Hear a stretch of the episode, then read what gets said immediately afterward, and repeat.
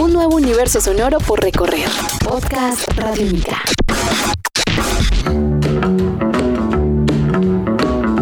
Podcast Radiónica.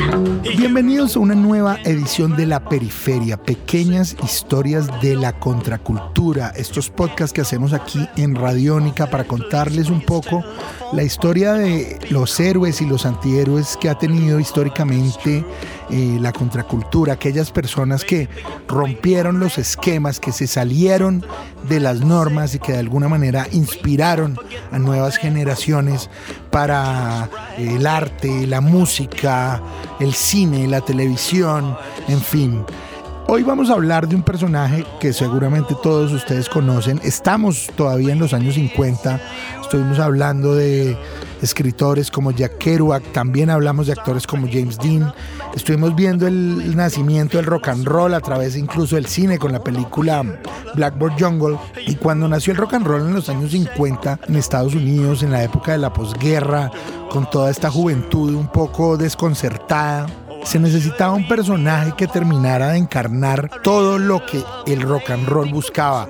Rebeldía, eh, un discurso sexual un poco fuerte, eh, un espíritu juvenil que rompiera el conservatismo extremo que se manejaba políticamente en Estados Unidos. Y esa figura vino de la mano de un eh, joven nacido en Tupelo, Mississippi, pero que vivió muchos años en Memphis, Tennessee.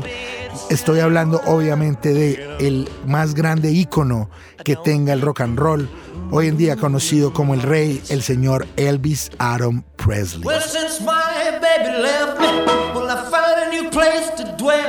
Elvis Presley, como les digo, nació en Tupelo, Mississippi. Después, con algunos años, salió de ahí, se fue a Memphis, Tennessee, donde empezaría su carrera. Y fue ahí, estando ahí, que empezó a oír blues, que le empezó a gustar bastante. Y cuando hizo eso de a poco, se metió en, en esa música y logró empezar a grabar lo que en ese momento era música country, que era lo que estaba un poco de moda.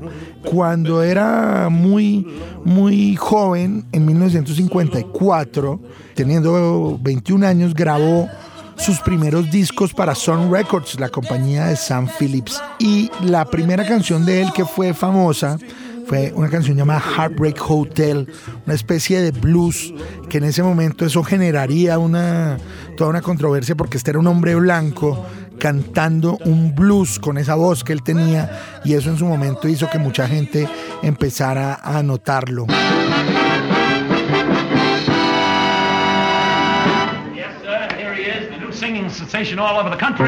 Elvis Presley. Después de Heartbreak Hotel empezó a volverse más famoso, mucha gente empezó a hablar de él, pero fue el momento tal vez más importante de la historia de Elvis Presley cuando realmente se volvió famoso, fue cuando apareció por primera vez en el show de un eh, famoso presentador llamado Milton Berle. En ese momento en el show de Milton Berle cantó una canción llamada Hound Dog, una de sus canciones más famosas. Esto pasó el 3 de abril eh, de 1956 y cuando él cantó Hound Dog salió sin la guitarra. Hasta ese momento él tocaba con la guitarra y empezó a menear las caderas. Esa presentación generó que al otro día la prensa en general hablara de desde satanismo hasta eh, un atentado a la moral desde todo punto de vista. Y ahí, justo en ese momento, fue que Elvis Presley se volvió el ícono de la contracultura norteamericana. Miles de jóvenes salieron a comprar sus discos, a tratar de bailar como él y un poco ese fenómeno que conocemos como rock and roll empezó a generarse de la mano de este hombre que movía las caderas y que generaba histeria colectiva en las mujeres. Empezaron a haber eh, fiestas de rock and roll en distintos lugares de Estados Unidos a las que muchas veces llegaba la policía a acabarlas, primero porque estaban prohibidas, porque eran menores de edad, porque obviamente había licor y sobre todo porque eran fiestas interraciales y eso estaba prohibido. Elvis Presley tuvo que ver mucho en eso. Después de, esa canción eh, tuvo otros grandes éxitos importantes como por ejemplo Old Shook Up, que fue otra gran canción, y Don't Be Cruel. Pero finalmente ese momento de ícono contracultural de Elvis Presley, se acabaría. Tal vez la última gran canción de ese primer ícono de él fue Jailhouse Rock, una canción que además tiene un video muy famoso, pero poco tiempo después de eso, en 1958, dos años después de que el fenómeno del rock and roll había nacido de la mano, Elvis Presley hizo algo que le costaría a él un poco mucho de, su idea de icono contracultural y además cambiaría la historia del rock para siempre. Elvis Presley se iría al ejército.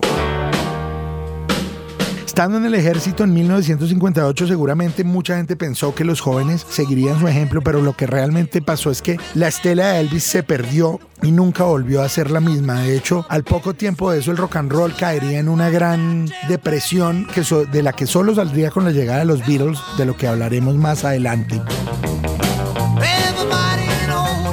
Las imágenes de Elvis Presley cortándose el pelo para ser reclutado todavía son imágenes que muestran el primer gran desencanto que tuvo una generación acerca de un rock and rollero. Nada, nada menos contracultural que alguien que decidiera en ese momento irse al ejército. La carrera de Elvis es mucho más larga. Después de eso volvió, siguió haciendo éxitos. En la última parte de su carrera, obviamente, es todo lo que implica Las Vegas. Pero este no es un podcast sobre la vida de Elvis Presley. Este es un podcast acerca de Elvis Presley como símbolo contra cultural y eso duró solamente dos años, de 1956 a 1958 y después de eso se terminó volviendo más un símbolo del establishment americano y eso no es lo que nos interesa aquí en la periferia. Así que nosotros queríamos eh, con estas canciones de las que les hemos hablado y que ustedes están oyendo de fondo, hablarles un poco de lo que fue el símbolo contracultural que significó el señor Elvis Aaron Presley. Espero que les haya gustado este podcast y en próximas ediciones seguiremos hablando de grandes símbolos contraculturales culturales aquí en la periferia. Pequeñas historias de la contracultura.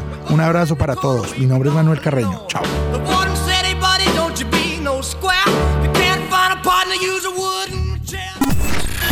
Este es un podcast Radiónica. Descárgalo en radiónica.rocks. Podcast Radiónica.